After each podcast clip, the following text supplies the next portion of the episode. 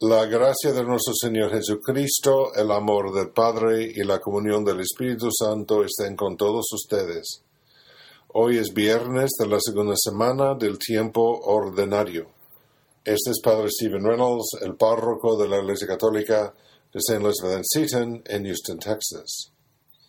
El Evangelio de la Misa de hoy, del capítulo 3 de Marcos, describe la llamada de los apóstoles. Dice el Evangelio, en aquel tiempo Jesús subió al monte, llamó a los que él quiso y ellos lo siguieron. Constituyó a doce para que se quedaron con él, para mandarlos a predicar y para que tuvieran el poder de expulsar a los demonios. Constituyó entonces a los doce, a Simón, al cual le impuso el nombre de Pedro, después a Santiago y a Juan, hijos de Zebedeo, a quienes dio el nombre de Boanerges, es decir, hijos de Trueno, Andrés, Felipe, Bartolomé, Mateo, Tomás, Santiago, el de Afeo, Tadio, Simón el Cananeo y Judas Iscariote, que después lo traicionó. La Biblia está llena de listas en el Antiguo Testamento, en particular los libros de Reyes, los libros de Crónicas, junto con Levítico y, también Génesis, hay lista tras lista. Conservan la genealogía bíblica desde Adán hasta Abraham, de la composición de, los, de las tribus de Israel, hay listas de reyes, de sacerdotes levíticas, etc. Y también los evangelios de Mateo y Lucas contienen genealogías humanas de Cristo, una de la familia de María, otra de la familia de San José. Y aquí, en Marcos capítulo 3, tenemos otra lista de los apóstoles, los doce colaboradores más cercanos a Jesús, elegidos por el mismo Señor. Y si hemos leído los evangelios en su totalidad, una de las cosas que notamos sobre esta lista es que no sabemos casi nada acerca de los apóstoles.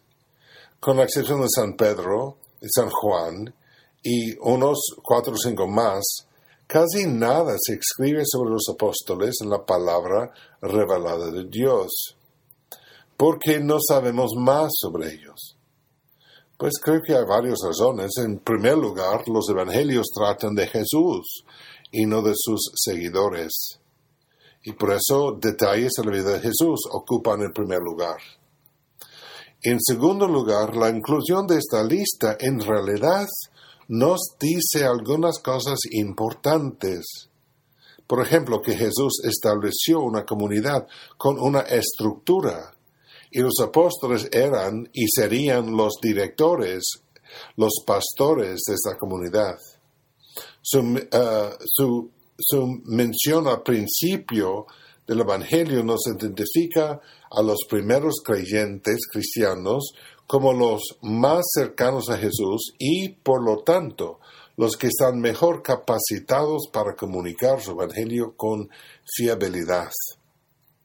Y en tercer lugar, aunque se conservan muchas tradiciones humanas sobre los apóstoles, sobre sus áreas de predicación y evangelización, por ejemplo, y sobre sus martirios, todos recuerdan, todos excepto San Juan murió como mártir, el hecho de que no sepamos más sirve para poner a Jesús directamente en el centro de nuestra atención.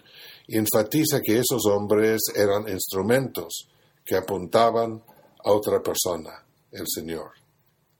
Pues a través de nuestro bautismo también nosotros hemos sido elegidos, sido elegidos por Dios para recibir su vida divina, anunciar con nuestras palabras y obras la buena noticia de la salvación. Entonces, pidamos su gracia para que podamos hacer esto con fidelidad.